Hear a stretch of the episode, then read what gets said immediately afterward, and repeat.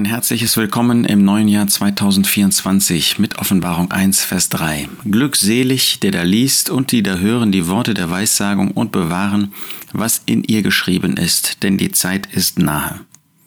Das Buch der Offenbarung ist ja ein prophetisches Buch, ein prophetisches Buch von Anfang bis zum Ende. Natürlich, immer wieder gibt es auch moralische Appelle an unser Leben, gerade zum Schluss finden wir das, und auch dieses hier ist ein solcher Appell. Glückselig, der da liest und die da hören die Worte der Weissagung. Wir lesen sie heute. Damals hatte nicht jeder eine Bibel. Als äh, die Offenbarung geschrieben wurde, da war das ein Exemplar.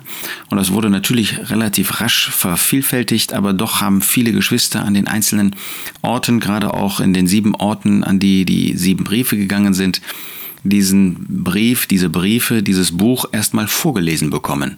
Deshalb glückselig der da liest und die da hören, die Worte der Weissagung. Die Worte der Weissagung, die in diesem Buch geschrieben sind, die Worte der Weissagung, die der Herr Jesus selbst für die Gläubigen dieser letzten Zeit des ersten Jahrhunderts anschreiben wollte, um ihnen einen Überblick zu geben über das, was in der christlichen Zeit passieren würde, über das, was an Gerichten über diese Erde kommen wird, über das, was Gott tun wird, um seinen Ratschluss im Blick auf die Erde auszufüllen.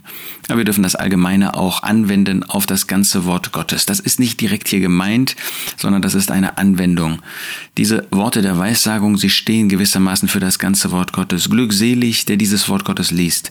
Wenn wir nun in dieses neue Jahr hineingehen, dann wollen wir es mit dem Wort Gottes tun. Dieses Wort Gottes, das uns Ermutigung gibt für jeden Tag und auch für das ganze Jahr. Dieses Wort Gottes, das sich an unser Herz und ähm, Gewissen wendet, um uns auf dem rechten Weg zu halten, um uns auf den rechten Weg zu bringen, um uns dahin zu bringen, ein Leben zur Ehre Gottes zu führen, ein Leben in Weisheit und Einsicht, ein Leben, das wirklich Gott verherrlicht, das den Herrn Jesus zum Mittelpunkt macht und ein Wort, das sich auch an Ungläubige richtet, um sie von dem Weg des Verlorenseins wegzuholen, auf einen Weg des Lebens zu bringen, damit sie sich bekehren und Jesus als Retter annehmen.